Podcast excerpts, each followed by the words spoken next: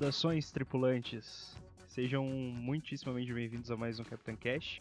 E no episódio de hoje a gente vai falar aí um pouquinho sobre a internet. Você se sente seguro na internet, amiguinho e amiguinha? Pois você não está. Então, pra gente tocar esse episódio aí com a palavra, o senhor Vornes.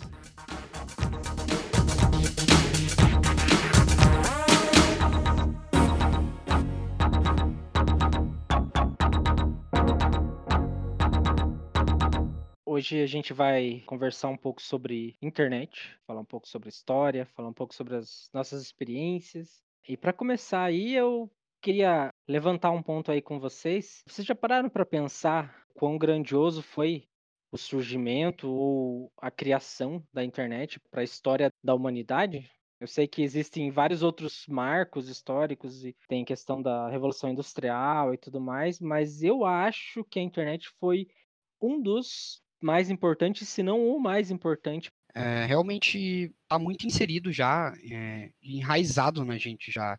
Então já é algo meio natural, saca? Tipo, a gente pegar o celular e ver uma notícia, tipo, na tua frente. Virou meio banal já, né? Tipo, se a gente comparar com, sei lá, descoberta de outras coisas, assim, por exemplo, do fogo pros nossos, pros neandertais ali. Tipo, sei lá, a partir do momento que os caras descobriram como fazer fogo, fazer fogo foi um negócio muito é, banal depois, tá ligado? E é mais ou menos isso com a internet, né? Se você for pensar. É isso com todas as tecnologias aí, né? Que surgem e é, a partir do momento que fica mais simples ou mais inserido no, no nosso cotidiano, a gente começa a usar mais, é, fica meio banalizado, né? As pessoas não pensam por trás daquilo como funciona e qual a importância daquilo tudo. Muita gente nem conhece o contexto histórico ou como aquilo chegou nesse ponto que é hoje. Mas uma coisa que, que interfere, não que interfere, eu acho que é uma, uma muita questão de necessidade. Antes, você tinha que você, você tinha que entender para você poder usar aquilo, entende? Hoje é muito é tão simples. Tipo, uma criança com 5 anos, ela sabe mexer no celular naturalmente, cara. Saca? Tipo, é, é muito bizarro isso. Então, acaba que não se tendo interesse de procurar entender como realmente as coisas funcionam por trás daquela facilidade, por ser realmente fácil, só por ser simples. A maior parte das vezes, né? A não ser quem vai trabalhar realmente com isso, aí é diferente. Mas eu acho que esse é um ponto muito importante, porque a internet trouxe muito disso, dessa facilidade, de você simplesmente não precisar estudar tanta coisa para você saber usar algo, que é muito diferente de você saber como funciona algo, né? É, a própria internet facilitou o aprendizado sobre ela mesmo, né? Exato ficou tão natural que as pessoas passam a não pensar muito, não só falando da internet, mas de todos os outros assuntos, como é muito fácil acesso e muito fácil utilização, as pessoas acabam não pensando muito como funciona por trás aquilo, né? Ficou muito natural, né?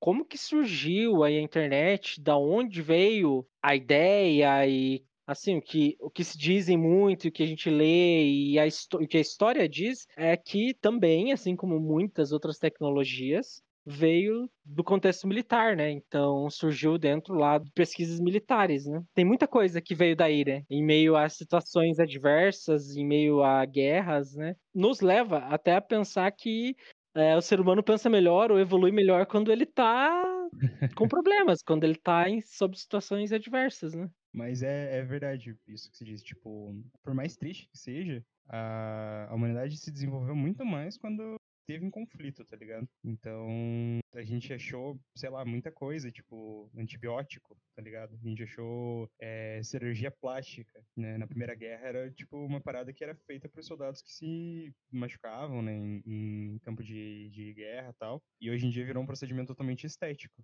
Então, sei lá, a gente descobriu muita coisa realmente quando tava em conflito, tá ligado?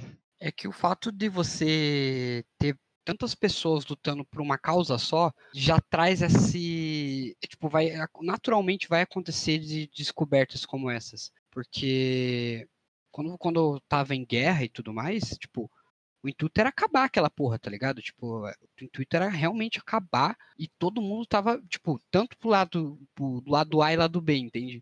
Então, por esse fato, eu acredito que muita coisa se, se vai desenvolver. E hoje em dia é muito difícil fazer uma parada dessa. Muito difícil. De verdade, tipo, mobilizar a galera assim, falar, não, a gente precisa fazer, tipo, sei lá, A gente precisa fazer uma internet nova, sei lá, tipo, ninguém vai se mobilizar para fazer uma tipo, pode ser que aconteça, mas é muito mais difícil. E eu acredito que a gente teve tanta evolução na, na guerra por esse fato, né, da gente ter tanta gente mobilizada a, a um mesmo objetivo. E naturalmente isso vai acontecer, tipo, independente se fosse uma guerra ou se fosse por uma causa mais justa, vamos dizer assim. E a internet foi uma dessas coisas que surgiram, né, em meio a essa situação de adversidade, em meio a conflitos. Né? Ela começou é, a ser criada mais ou menos ali na década de 60, 70. Foi em meio ali ao conflito da Guerra Fria, né? Que não chegou a ser um conflito realmente, né? Era mais ideológico e política. Exatamente, foi mais um estresse. um puto estresse. entre Estados Unidos e, e, Rússia, basicamente, né? União Soviética. Né? E aí, Estados Unidos estava com medo de sofrer algum tipo de ataque. Eles tinham muitos dados e muitas informações que ficavam centralizadas em uma localização só. E eles tinham medo de sofrer um, algum tipo de ataque ou que alguém conseguisse acesso a essas informações ou destruísse. E aí, se os caras destruíssem, é, sei lá, o Pentágono e perderiam todas as informações. E foi daí que surgiu a necessidade, não da internet como a gente conhece agora, mas formato de redes como a gente conhece, né? Sim, é o, o conceito, né? Se criou o conceito da internet ali conceito que seria compartilhamento de entre uma rede, né? Então eles criaram uma rede para distribuir dados e aí se eles sofressem ataque em algum ponto, é, os dados estariam replicados em demais pontos, né? É, isso na verdade é uma, uma baita de uma evolução do que a gente teve na, na Segunda Guerra, quando o Alan Turing lá ele decifrou, né, tipo todos os códigos que os alemães estavam mandando é, para as tropas e basicamente, tipo, ele inventou a computação, tá ligado? Então, a, a, topologia de rede, né, tipo, que a gente conhece, que é que virou a internet hoje, ela acabou vindo muito dessa pegada, assim. Porque se você parar pra pensar na Primeira Guerra, pra galera transmitir alguma informação, tipo, um pelotão pro outro, eles tinham que mandar carta, basicamente, né? Tinha alguns mensageiros, até pra quem assistiu 1917 aí vai, vai, vai reconhecer. Só uma menção rapidamente para quem não conhece essa história do Alan Turing, tem um filme que se chama O Jogo da Imitação, para quem ainda não assistiu. Cara, esse filme é fantástico, é muito bom. Uhum. Conselho mesmo assistir, é muito bom. Sim. Então, e daí na Primeira Guerra você tinha basicamente que mandar esses mensageiros, né, para levar uma informação ali. E e na Segunda Guerra a gente já teve, uh, no caso, o telefone em si, basicamente. Só que também era um, era um baita de um, de um trambolho, o, os soldados tinham que ficar correndo com aquela merda nas costas, tá ligado? Então, era uma parada muito complicada, né? Sim, e aí, um pouquinho mais tarde aí, né, período de Guerra Fria e tudo mais, isso meio que evoluiu, né? Começou-se a pensar em, em, redes, em conectar pontos, em conectar computadores em diversas localizações que pudessem conversar por meio de uma rede, né? Sim. De uma rede fechada, digamos assim, né? que não é que é diferente de uma comunicação via rádio, onde pode ser interceptado, né? Então começou-se a pensar nesse conceito aí, e aí surgiu aí a, a primeira rede que eles criaram, foi do Departamento de Defesa lá do, dos Estados Unidos, que foi chamado de ARPANET, justamente em referência aí ao, ao nome do departamento lá, né? E essa ARPANET, ela era uma rede muito simplória, digamos assim, ela era muito rudimentar, mas ela já foi a primeira rede e foi ali na mais ou menos a década, início da década de 70. Alguns registros dizem que 69 já ocorreu, que pode dizer que foi a primeira transmissão de e-mail da história. Uau! É, vocês imaginaram? 69 aconteceu o primeiro envio de e-mail. Cara, é absurdo, né? Você pensar que, tipo, a é, 69, a Segunda Guerra acabou em 45, são 24 anos isso? De diferença? Isso. Tipo, em 24 anos a gente evoluiu não muita coisa, né? É, hoje, pra gente, tipo, de 2020 para 24 anos para trás, a gente fez muito mais coisa. Muito mais, muito, muito mais. mais. Mas é engraçado você pensar, tipo, que assim, o mundo saiu de uma guerra, tá ligado? E ele foi para essa evolução 100% é, tecnológica, assim. Então, tipo, há poucos anos antes disso, os caras estavam se matando com lança, tá ligado? Com arco e flecha. Quando eu cheguei, isso aqui era tudo mato. É. Quanto mais passa o tempo, menos tempo a gente tem para evoluções maiores. Então, como você falou, a gente levou 24 anos para criar uma rede e fazer um ali da, da, da Segunda Guerra até a, ali a, a, o surgimento da rede, da ARPANET e tudo mais. A gente levou aí, sei lá, 24 anos. E aí a gente levou mais algumas décadas para se estabelecer é, o que eles chamam do para se criar lá o, o World Wide Web, né, que é o www, foi lá só na década de 90. Então, a gente, como a gente evoluía bem mais lentamente, né, Exato. do que agora. Agora, em cinco anos, a gente tem, tem, assim, uma evolução muito grande, né? Sim, e, tipo, a gente não tá separando muito o computador da internet aqui, mas nessa época ainda era muito separado, né? Até, como você falou, da criação do, do World Wide Web, do www, tipo, as pessoas, elas tinham um computador em casa casa, mas não era para acessar a internet. Não, elas tinham um computador em casa para fazer outras coisas, para trabalhar,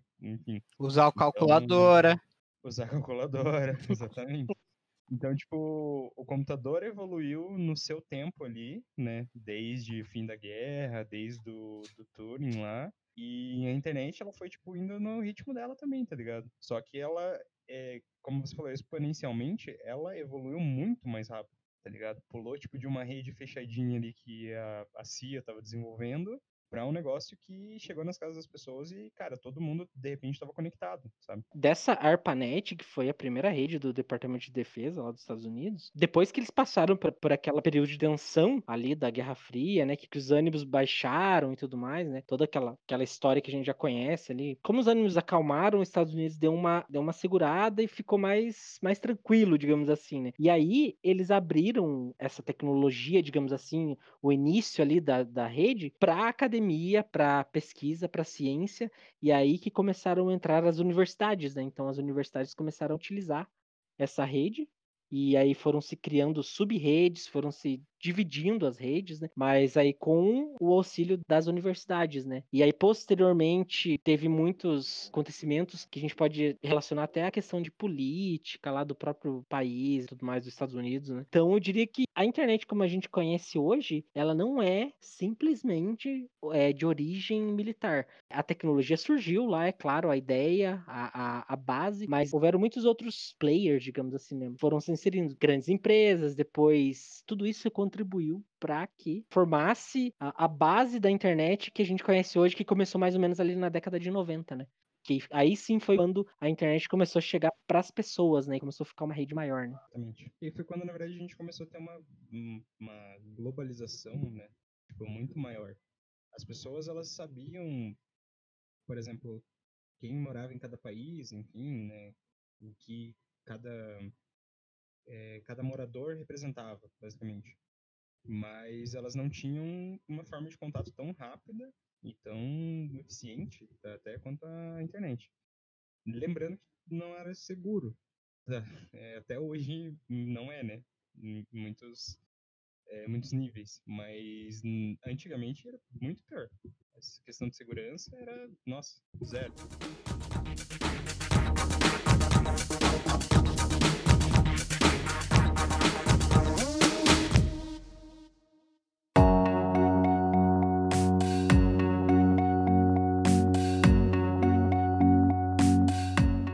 Ainda falando desse, desse contexto histórico aí, então, ali mais ou menos final de, da, da, década de 80, início da década de 90, que, que começou a, essa expansão aí da, da rede, né?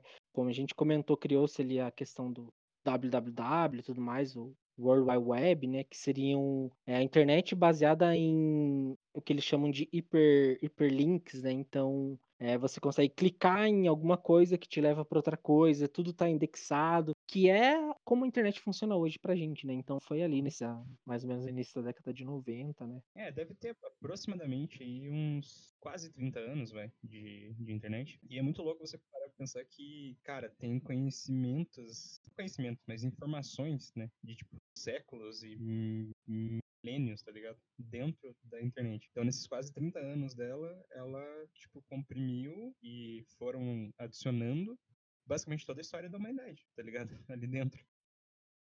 Falando um pouco até aqui em questão de Brasil, também foi mais ou menos nessa época 88, 89 começaram-se os primeiros testes aqui em universidades e tudo mais. E a gente teve ali 89, 90, a gente teve o que a gente chama, é, que se chamava de RNP, que foi a Rede Nacional de, de Ensino e Pesquisa, né? Que era a rede de universidades. E foi uma, uma revolução para a época, porque os pesquisadores conseguiam trocar informações de forma mais rápida, conseguiam trocar papers, conseguiam comunicar, né, entre todos os pontos daquela rede, as universidades passaram a, a estar conectadas, né? Então foi aí que, que iniciou toda essa, essa história aí no, no Brasil também, né?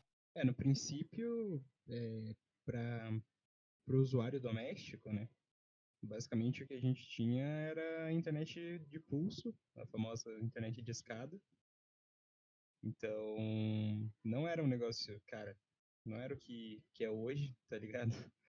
E, mano, que bom que a gente evoluiu, porque, nossa, seria horrível hoje em dia ter que usar a internet de escada ainda. E existe, né, de certa forma, uma. Como se fosse uma escadinha, né? É, níveis de tecnologia, né? E a gente passou pela época da, da internet de escada. Aí a gente teve ali a questão da internet banda larga, que foi quando começou a se difundir a banda larga. Aí a outra grande mudança que a gente teve foi questão dos dados móveis, né?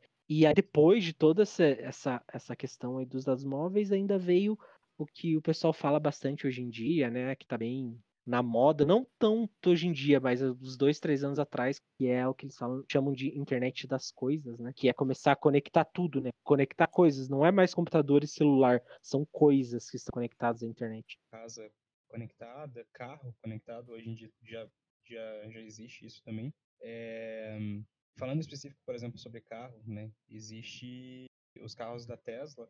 Eu não lembro em qual país agora que eles estavam testando e os carros se conectavam tipo em redes Wi-Fi públicas assim que tinham para ir mandando informação para uma central da Tesla lá de como que tava é, os testes e ao mesmo tempo também eles comuni se comunicavam com o departamento de trânsito então para tipo ir obtendo informação e repassando informação né tipo de acidentes, é, de, sei lá, tráfego muito alto, congestionamento, esse tipo de coisa. Então, cara, você imagina um carro é, andando sozinho, né? Porque os carros da, da Tesla basicamente fazem isso. E ele ainda tá, tipo, passando informação em rede para outros carros e para o departamento de, de trânsito. Uma parada muito futurista, tá ligado? Acho que é muito além do que a gente imaginava, né? Ou as pessoas imaginavam, né? É, talvez a gente só foi para um rumo errado, né? A gente queria os carros voando, mas na verdade a gente tá com os carros se comunicando. A gente queria que eles voassem e eles estão conversando. É, tipo, é que a gente não quis ouvir Cara, o lado imagina, do carro, porra. Vamos ouvir o lado do carro. Voando, imagina você tá andando de boa na rua, porque a gente não tem um carro voador, né? Vamos ser sinceros, vamos ser realistas. Aí você tá andando de boa, daqui a pouco cai um carro na tua frente, tá ligado? Porque acabou a gasolina. Cortou os motores do carro. É, talvez não vai ser gasolina, né? né? Não só questão de gasolina ou energia, mas sei lá, dá qualquer problema, o carro cai na tua frente, né? Mas aí é só fazer uma forma de contenção, né, pô? Faz uma contenção que é tipo quando acabar o combustível ou coisa nesse sentido, o carro vai, tipo, lentamente caindo, não vai cair, pô, é igual uma bala, assim, pau, caiu, é isso, acabou, matou não, três. Cara, a gente falando de internet das coisas, eu não. É, a única coisa que vem na minha cabeça é aquele futuro do Wall-E, tá ligado? Na animação da Disney. De tipo, a galerinha, a galerinha vive fora do planeta já, numa num, espécie de nave satélite. E, cara, é tudo conectado e tudo muito integrado e as pessoas são muito folgadas, tá ligado? Muito acomodadas, assim.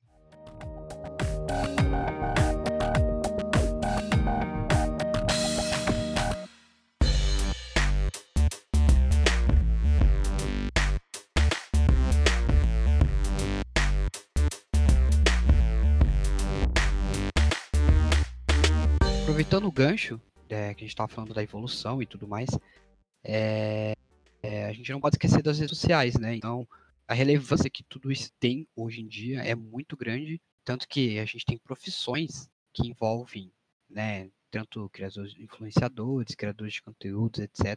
Que é inclusive o que a gente está fazendo agora, né? Tipo, a internet está proporcionando a gente poder fazer um, um trabalho, entre aspas, que não era tão fácil você fazer antigamente. Tipo, isso que a gente tá fazendo Mas aqui. A gente não tá ganhando nada, tá? Só pra deixar claro. É, tipo, a gente não tá pagar, ganhando a gente nada, faz, mas- beleza?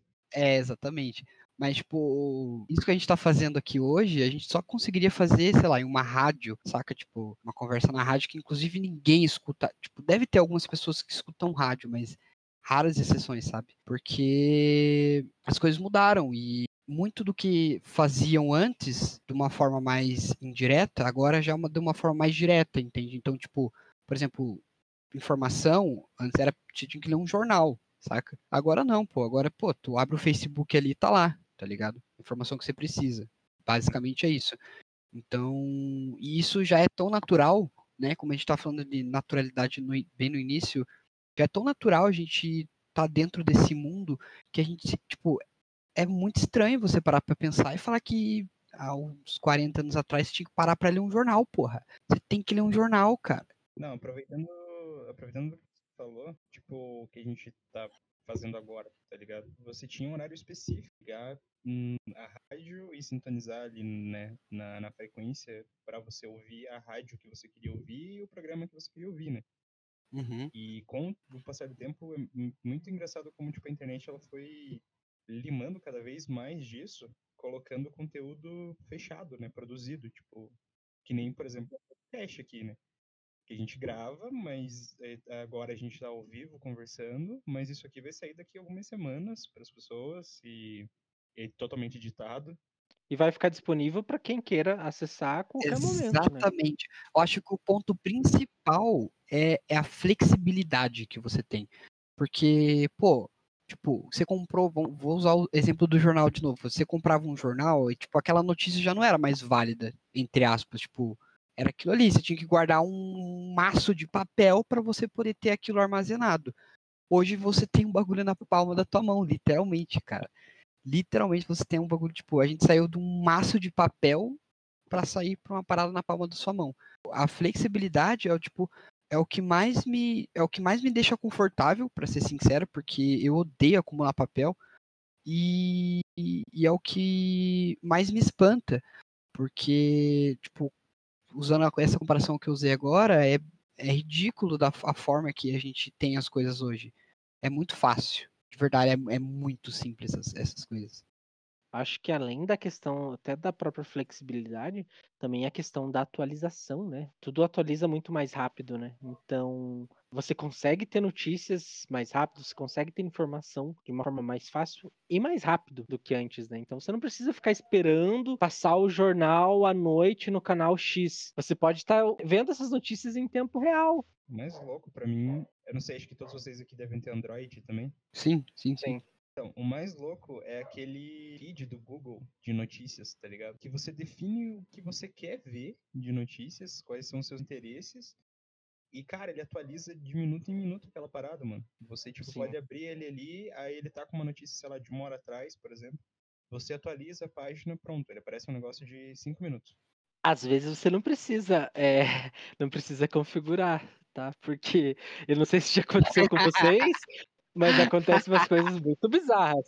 Às vezes você está conversando com alguém sobre um assunto e aí você atualiza o feed do Google e tem alguma coisa exatamente sobre aquele assunto, né? Então, É às vezes eu bizarro. fico com medo dessas coisas. Assim, aí a gente volta naquele ponto de privacidade e segurança, né, cara? Tipo, é, você permitiu que o microfone do celular tivesse ficado, eh, tivesse ativo? Exatamente, você leu os termos de serviço quando você criou a tua conta lá no, no Android, com certeza vai ter uma cláusula pequenininha lá falando que teu microfone vai ficar ativo 24 horas por dia ouvindo tudo que você fala. Caralho! Só que você Aí. não leu isso. Aí, polêmico isso aí, hein? Ninguém lê, né, mano? Assim como ninguém compra o WinRAR também, tá ligado? Polêmico, polêmico. Cara, eu acho que alguém, tipo, deve ter pessoas que lê, cara. Deve ter pessoas que lê, mas, tipo, 1% da humanidade deve ler isso. Porque ninguém aguenta ler. Tipo, se o termo fosse pequeno, acho que dava pra ler, mas é muito grande, velho. E quando você pega a porra do celular, você não quer ficar lendo a parada do termo, você só quer usar o negócio. Que é exatamente aquele ponto que eu tinha levantado da, da facilidade. Então, tipo, tipo a, a gente compra a parada e não é barato, tá? A gente paga uma, para- um preço considerável para ter facilidade, para ficar muito mais fácil. Não precisa ligar, manda WhatsApp. Se eu quero ouvir uma música, eu, pô, eu coloco no Spotify, entende?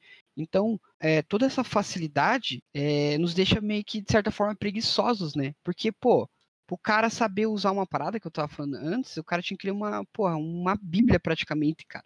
Saca? Tipo, a gente não lê mais um, sei lá, 10 paginazinhas no, no celular, que não dá, né? Não deve dar metade do livro. Eu acho que não é nem questão de ficar preguiçoso, mas também de imediatismo, né? A gente é muito imediatista. Exato. Então, essa é uma parada que eu queria voltar no que a gente falou aquela hora de, de criação, tipo, de conteúdo pra internet. Que, que nem eu falei, tipo, antes você tinha que sintonizar ali, colocar no canal, né, na TV, enfim. E parece que agora a gente tá voltando para isso, né, com o pessoal que tá fazendo live, por exemplo, tá ligado? Tipo, aí cada vez mais a gente tá voltando para esse é, essa cultura, né, de tipo ter um horário específico para entrar e assistir alguma coisa ao vivo na internet, tá ligado? É, eu não vou falar o nome da plataforma aqui que isso rola porque não tá pagando. Ó, vocês estão entendendo que aqui a gente é capitalista mesmo, tá entendendo? Então, tipo, pagou nós, a gente é pode. Aí, por isso que é Capitão Cash. Exato. é, mas, cara, é muito de, tipo, tudo ser fácil, tudo a gente já tá meio que na mão. Nem tudo, né? Mas uma boa parte das coisas. E aí tu percebe que, por exemplo, até em empresa as coisas são assim já. Tipo, as, as coisas têm que ser para ontem, saca? Tipo, um atendimento não, não tem, tipo, tem tempo para você fazer as coisas. Não, não, você não pode ter seu próprio tempo para executar uma ação, saca? Então, tipo, o Scrum e tudo mais, eh, que é um ponto até que a gente pode eh, levantar num podcast até separado, mas a internet trouxe esse imediatismo que afeta em todos os, os aspectos. Não só, tipo, na vida pessoal, mas na vida profissional também. Então, todo esse lance de ter que ler termo e tudo mais, tipo, é, é, entendível que tem que ter por causa de, de leis e até porque a empresa não quer se fuder, né? Tipo, se ela começar a fazer uma parada ali, ela tem que dizer o que ela tá fazendo. É, na hora de chegar num, num, numa ação judicial, ela tem que falar assim, ó, tava lá no termo. É, tava no termo, e aí ela tira tudo dela da reta, né? Exatamente. Isso... Que é mais ou menos como funciona a política de, de site que né, agrega conteúdo, assim, como o YouTube, por exemplo.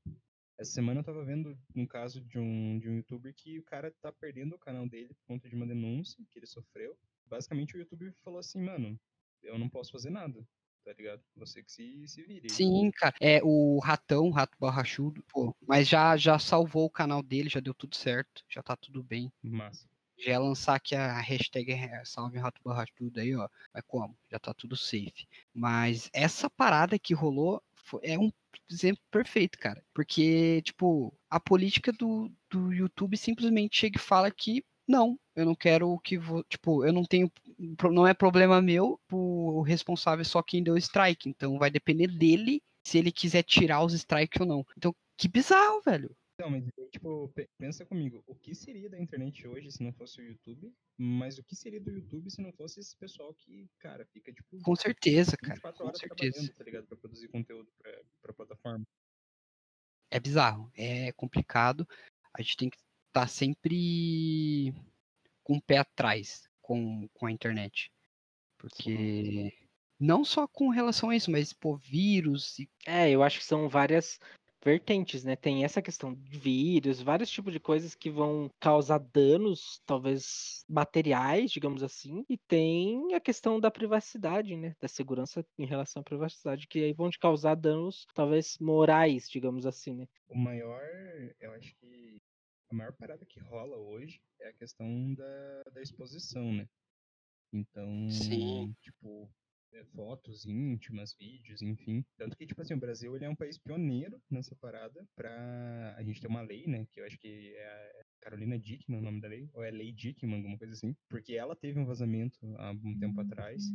A gente basicamente criou uma lei para isso, né? Para proteger as pessoas que sofrem com esse tipo de, de situação, assim.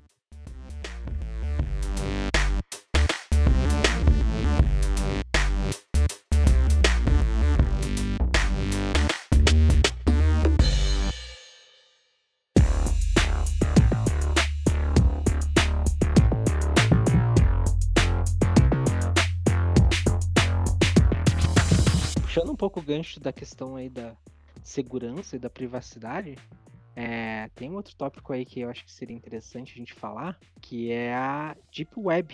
Uh, já, já, já lançou, já lançou. Cara, Deep Web eu acho que existe desde que existe internet, né? Ou estou errado? A gente falou no começo que foi a, a internet foi desenvolvida nos Estados Unidos como né, uma tecnologia de comunicação e de transmissão de informação para evitar que a União Soviética tivesse acesso, né, e ser uma, uma parada mais de ponto a ponto. É, cara, a Deep Web ela é isso daí, tá ligado? Ela é o que a ARPANET foi desenhada para ser.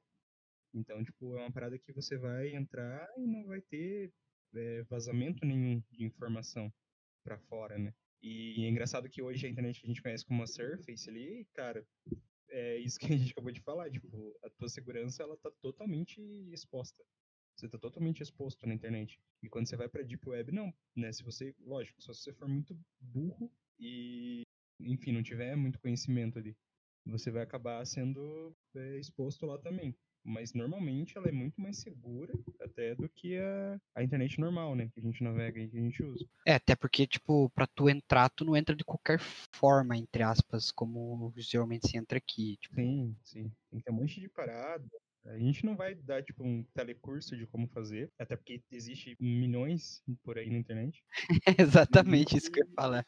É importante reforçar e recomendar não fazer isso. É bom a gente até frisar, não é, assim, algo não é algo que, que, que você faça assim de uma forma tão fácil sem se expor, né? Exato. Não é tudo isso que a galera pensa também, tá ligado? Não é tipo. tipo não vai explodir teu computador, pô. Relaxa. Não explode teu computador. Então, é, é, tem essa questão aí dessa divisão que não é bem não é bem clara, né, entre a Surface ali, né, que é a, internet que a gente conhece, que é a internet indexada, né, que é rastreável, que é onde você consegue rastrear todo mundo, e tem a Deep Web que que assim tem até uns, uns gráficos bem interessantes aí se o pessoal pesquisa e tudo mais, que mostra comparando a um iceberg, né, que a Surface é só a ponta do iceberg é a, é a padrão, né? que define a Deep Web é essa imagem do, do iceberg, né?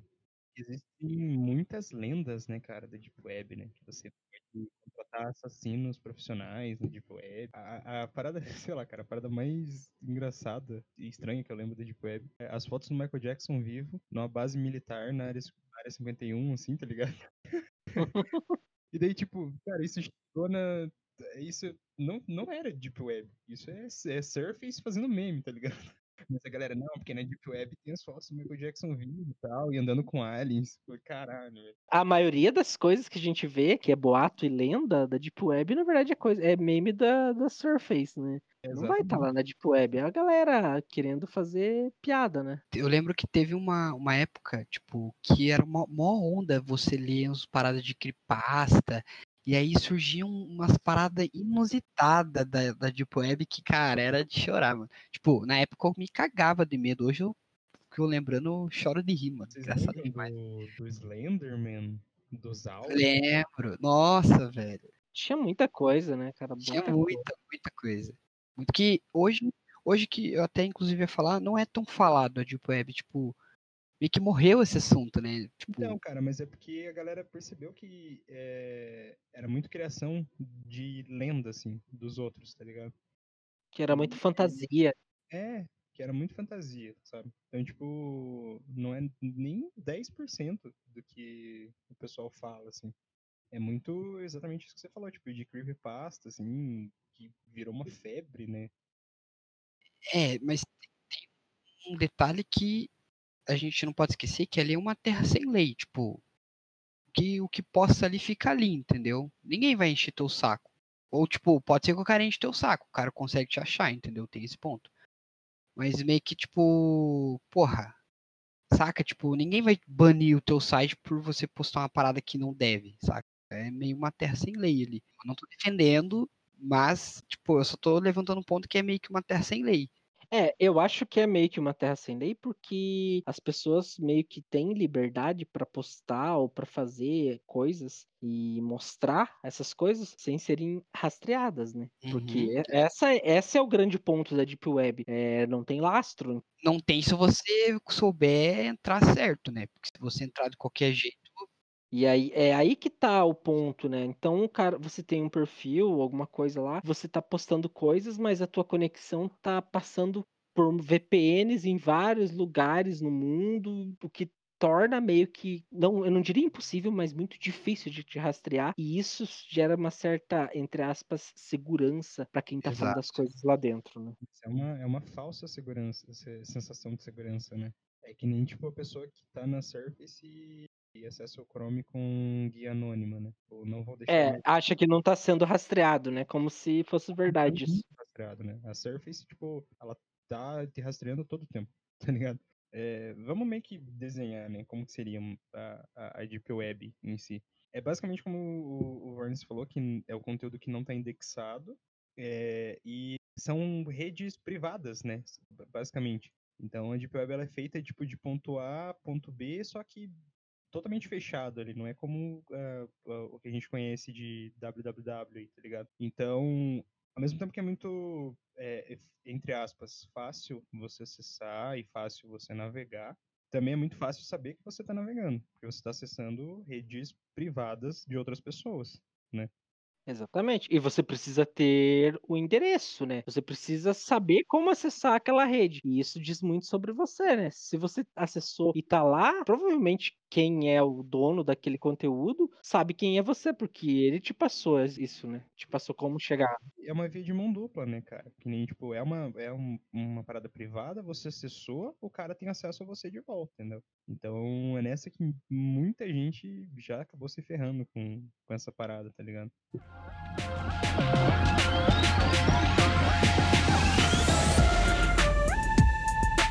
Internet é isso. O acesso de vocês à internet para ouvir o Captain Cash. Ah, esse sim. Caralho. Aí o Merchan tá como? Chama. Ó, Instagram, galera. Galera, seguinte. Instagram, Captain Cash com dois T no final. Facebook, Captain Cash. Twitter, Captain Cash. Spotify, Captain Cast, beiçuda, tá ligado? É só acessar escuta a gente, acompanha nós, aproveita essa internet aí, tá dando mole em tu, tá ligado? Acessa, vamos, bora. É isso. Falou.